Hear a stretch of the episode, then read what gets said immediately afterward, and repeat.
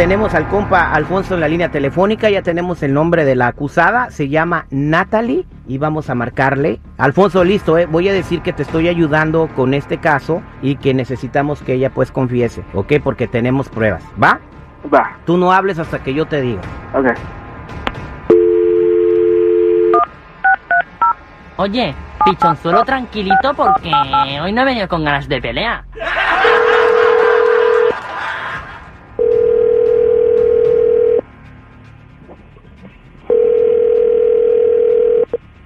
Hello. ¿Puedo hablar con Natalie, por favor? Sí, ella habla. Natalie, mira, eh, estoy hablando de parte de Alfonso, tu compañero de trabajo. Le estamos ayudando con el problema que tienen en la taquería, en la investigación. Y de acuerdo a lo que él nos dijo, eh, tú sabes quién se robó el dinero eh, de la caja la semana pasada. Entonces queremos que por favor nos ayudes con esto porque si no eh, es un problema muy grave y se puede ir hasta la corte. Ah, sí, yo entiendo, pero no, realmente yo no sé nada de ese tema. Yo no sé quién se lo haya robado. Bueno, Alfonso dice que tú sabes quién fue la persona que se robó el dinero y que tú vistes, ¿no? Entonces es muy importante porque Alfonso no solamente va a perder el trabajo, puede terminar en la cárcel. Entonces si tú puedes ayudarlo con esto, te lo vamos a agradecer mucho. No, pues si fuera de mi parte, realmente yo le ayudaría, pero pues yo sé que, mm, digo, más bien no sé quién se lo haya robado. ¿Tú conoces a Arturo? Sí, sí lo conozco, pero ¿por qué la pregunta? Bueno, eh, porque hay personas que vieron o que piensan que Arturo fue el que se robó el dinero. Jamás, no, Arturo, de hecho, él es mi novio y yo, yo lo conozco muy bien, yo sé que él jamás se robaría nada. ¿Estás segura? Porque si comprobamos que Arturo se robó el dinero, tú también te vas a meter en problemas por cómplice, ¿eh?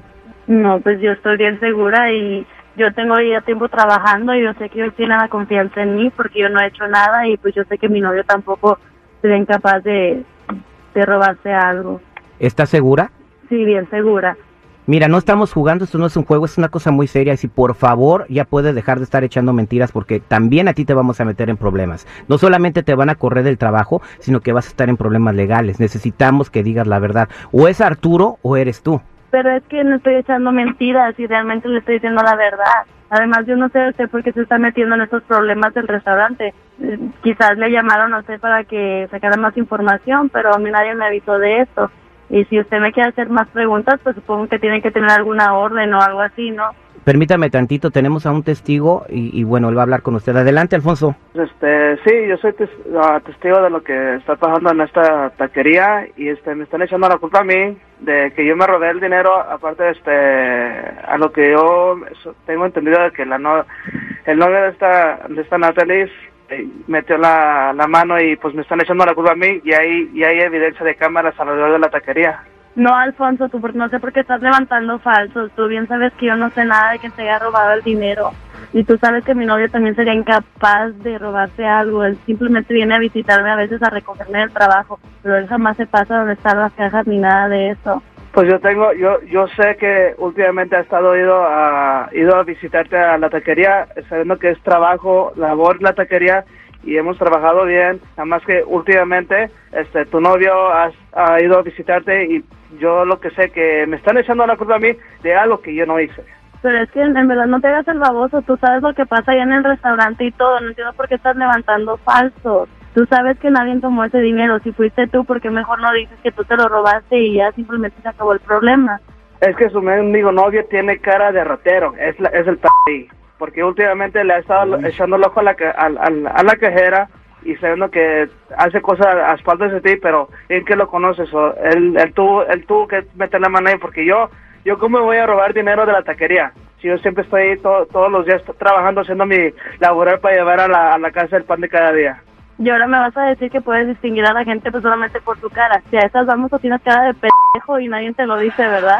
Así es que no. No, pues yo voy, yo voy a lo que voy, yo no voy a robar, a- yo no voy a robar a, la- a- a lo que estoy trabajando. No ¿cómo vas a decir que tiene cara de ratero?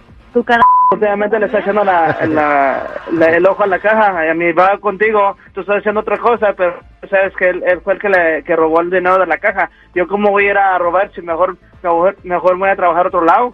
Pero eso Pues sí, sabes que necesito- trabajamos juntos, no simplemente yo digo que tú te lo robaste y se acabó el problema. no, pues que se resuelva de una vez, porque yo al bote ni madres que voy a parar.